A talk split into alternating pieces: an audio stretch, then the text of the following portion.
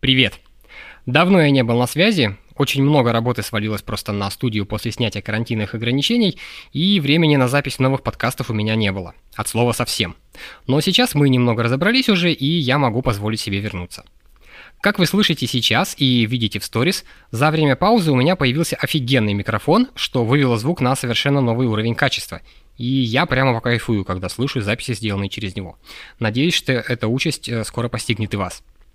Так о чем мы поговорим в этом выпуске? В последнее время я смотрю много тревел-авторов и преимущественно не русскоязычных, так как с ними и с их контентом мне давно все понятно. К сожалению, там от тревела нет ничего. Это парад понтов, тупости и полной бескусицы. Все имха, разумеется, это мнение можно спорить. Так вот, я много смотрю и читаю трушных тревел-авторов и заметил такую особенность. Почти все они, ну 95% точно, путешествуют всегда поодиночке – я решил разобраться, почему так происходит на своем примере. Ну а чтобы не уходить далеко от фотографии, во второй части этого эпизода я раскрою несколько секретов получения интересных и красивых тревел-фоток. Это подкаст «Какого ракурса?». С вами снова я, Алекс, и мы начинаем.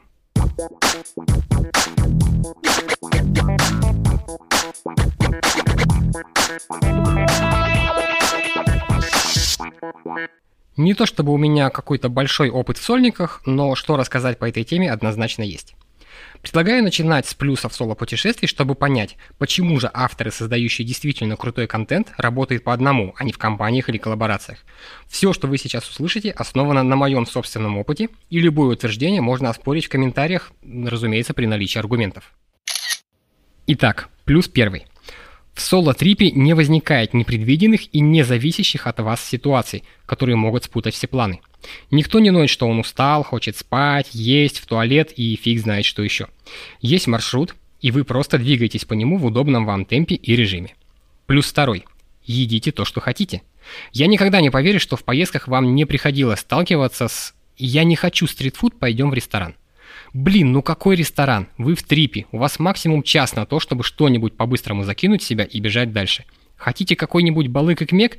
Ешьте балык и кмек. Все. Без вот этих вот понтов, которые дома-то никому никуда не уперлись, а уж в другой стране и подавно. А в любой компании обязательно найдется такой персонаж, которому нужно будет сфотографироваться в ресторане типа дорого-богато. Уж поверьте, блин, я знаю про что говорю. Плюс третий. Вы не тратите время на «сфотографируй меня», как будто я вон ту башню на ладошке держу. О, вот по поводу таких фоток у меня отдельная боль. А, во-первых, я их терпеть не могу. А во-вторых, позирующих людей я снимаю только в двух случаях. Если это моя жена или бро. Четвертый плюс, на мой взгляд, самый главный. Вы отвечаете только за себя. Влезли в какое-нибудь говно, сами в этом и виноваты. Негде искать других виноватых и тратить время и нервы на обиды психиразборки. Выпутались и погнали дальше. А уже по дороге сделали выводы и пополнили шкалу опыта, образно говоря. Вот и вся ситуация. Да, бывает такое, что, считаясь желаниями другого человека и отклоняясь от маршрута, можно сделать какие-то крутые открытия, но так происходит далеко не всегда. Пятый плюс. Когда вы одни, то вы сами даете оценку красоте окружающего мира. Именно в тот момент, когда вы находитесь в нужном месте, только вы решаете, интересно оно вам или нет.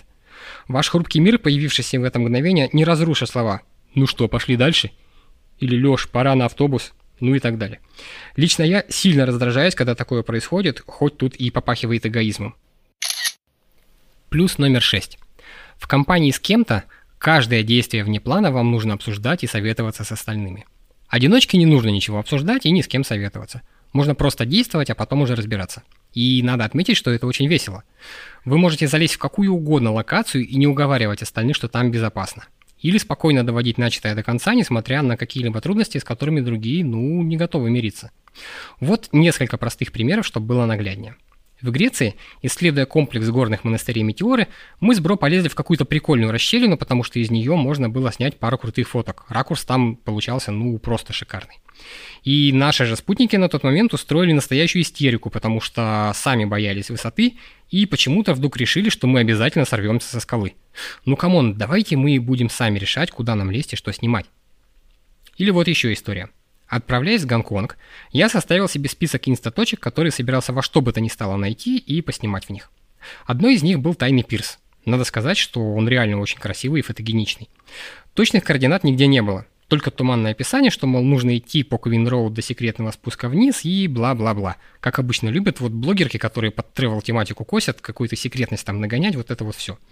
И вот представьте, жара 40, сука, с лишним градусов, пот катится с меня просто градом, футболка и бейсболка мокрые насквозь, а гребаного спуска нигде не видно. Если бы я был с кем-то, за исключением Бро, наверное, мы бы точно развернулись, потому что выдержать такое пекло в состоянии либо полный псих, либо очень упертый человек. Я из старых, если что. И спуск тот, к слову, я в итоге нашел. Через два часа шатаний по трассе на Санцепёке. Седьмой плюс. В соло-трипе очень просто познакомиться и пообщаться с интересными людьми. Когда же едешь с компанией, знакомиться особо не получается, да и не тянет как-то, если честно. Восьмой плюс это прокачка своей самостоятельности. Каждая новая ситуация, которая выдергивает вас из зоны комфорта, обязательно сопровождается охрененной дозой адреналина. А чем его больше, тем ярче будет воспоминание. Прикол в том, что у мужиков психологически сильнее выражен фактор гордости за свои победы. И когда вы выпутались из какого-нибудь жуткого говна, в которое, а, как обычно, по своей инициативе и вляпались, то чувствуете себя суперменом, не меньше. Главное тут осознание того, что все это вы провернули самостоятельно. Положиться было абсолютно не на кого, и только благодаря своей смекалке, силе и глупости вы решили все свои проблемы. На этом с плюсами у меня все. Если у вас есть чем дополнить, то welcome в комменты.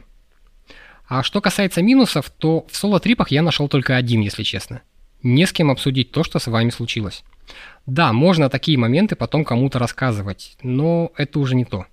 Есть что-то очень душевное и приятное в разговорах из серии «Бро, а помнишь, как мы...» И дальше начинается веселуха. Вот опять же история из моего сольника, которая была бы в разы круче, если бы со мной тогда был Сэм. В тот раз я в одного рванул по маршруту Москва, Стамбул, Тбилиси, Батуми. Я не буду сейчас подробно расписывать все, просто один эпичный эпизод из этой поездки.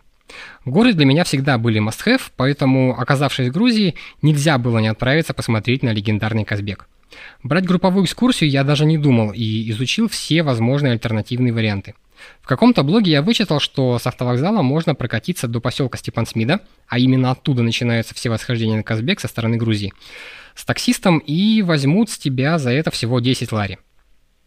Потирая руки, я отправился искать этих самых таксистов. Нашлись они довольно быстро, едва я оказался на стоянке, как со всех сторон накинулись усатые колоритные водилы с криками «Э, друг, до Казбеги поехали, тебя только ждем!» Я выбрал того, у которого была самая надежная, на первый взгляд, машина, и спросил, сколько будет стоить доехать до Степан Смиды. Далее был примерно такой диалог. «С тебя всего 20 лари и прямо сейчас поехали. Вон у меня машина уже завелась».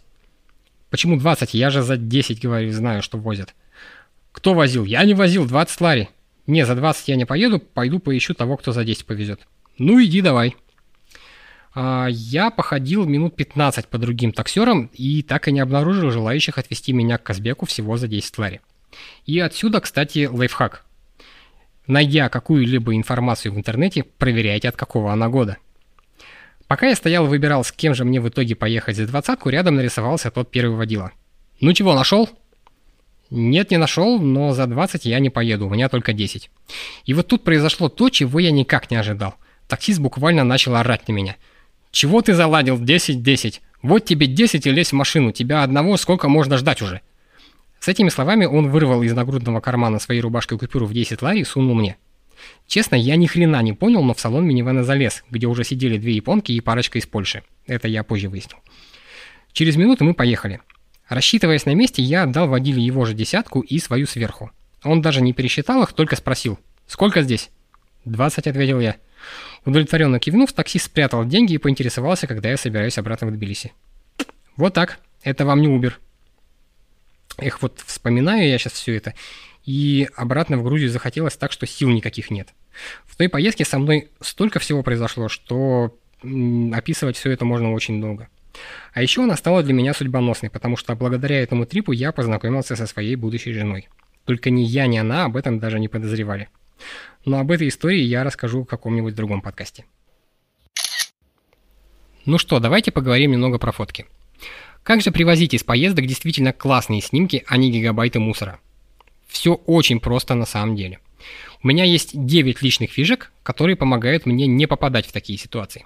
Хотя, признаюсь честно, из своего самого первого путешествия я привез от силы 10-15 нормальных картинок из нескольких сотен отснятых. Теперь понимаете уровень моего разочарования после того, как я разобрал архив? Ну, поехали. Первый пункт. Помещайте людей в кадр. Реально круто фотать местных жителей, а не туристов. Если вы таких не видите поблизости, то просто подождите немного, и они обязательно объявятся. Пункт 2. Ищите обзорные площадки. Такие есть абсолютно в каждом городе любой страны. Достаточно просто поискать их координаты в сети. Да, это займет какое-то время, но они идеально подходят для панорамных фоток. Пункт 3. Меняйте ракурсы. Творческий потенциал есть у каждого человека, я не устаю это повторять. И начните уже развивать свой, ребят. Сколько можно пилить фотки а я держу Эйфелеву башню за верхушку, ну? Ищите другой подход к достопримечательностям. Присядьте, встаньте на что-нибудь, ложитесь на землю. Просто двигайтесь. Пункт 4. Подходите ближе. Не ленитесь и не бойтесь подойти ближе к объекту съемки, чтобы добавить деталей. Заполнение кадра – это один из лучших способов сделать фотку заметнее и намного интереснее. Пункт 5. Лужи – ваши друзья. Я по себе знаю, что большой облом, когда несколько часов летишь в другой город, наконец-то выходишь погулять, пофотать, и тут оп, начинается дождь. Ловите лайфхак. Не бегите в отель, просто переждите дождь в ближайшей кофейне, а потом ищите лужи. Да, вы не ослышались, лужи. Помимо грязи, они дают офигенную возможность поймать отражение, удваивая красоту и так крутого кадра. Спорим, вы залипали в инсте на подобных картинках? Так вот, пора уже такие делать самим. Пункт 6. Расскажите историю. Сделайте случайную или спонтанную фотку, например, стоя в очереди на поезд или что-то вроде того. Дело в том, что такие, на первый взгляд, неинтересные снимки дают больше возможности что-то рассказать зрителям. Пункт 7. Ловите эмоции. В мобилографии очень легко подловить чувство, эмоцию или момент. Главное держать телефон наготове и смотреть по сторонам. Пункт 8. Выходите пораньше. Если вы хотите поснимать красоту улиц или какую-нибудь знаковую локацию без толп туристов, то выход у вас только один – идти снимать рано утром, когда все турики еще сладко спят в своих Хилтонах и Редисонах, ну или стоят там же в очереди на завтрак. Оптимальное время 6-7 часов утра. Там и свет крутой, и народа почти нет. У нас была как-то пересадка в Стамбуле, и на рейс нам нужно было ехать рано утром. Вы себе не представляете, какой это кайф снимать на Султан Ахмете в 6.30 утра, когда на площади только одинокий дворник и больше никого. Последний, девятый пункт. Планируйте маршрут заранее. Запомните, хорошие фотки всегда требуют четкого планирования.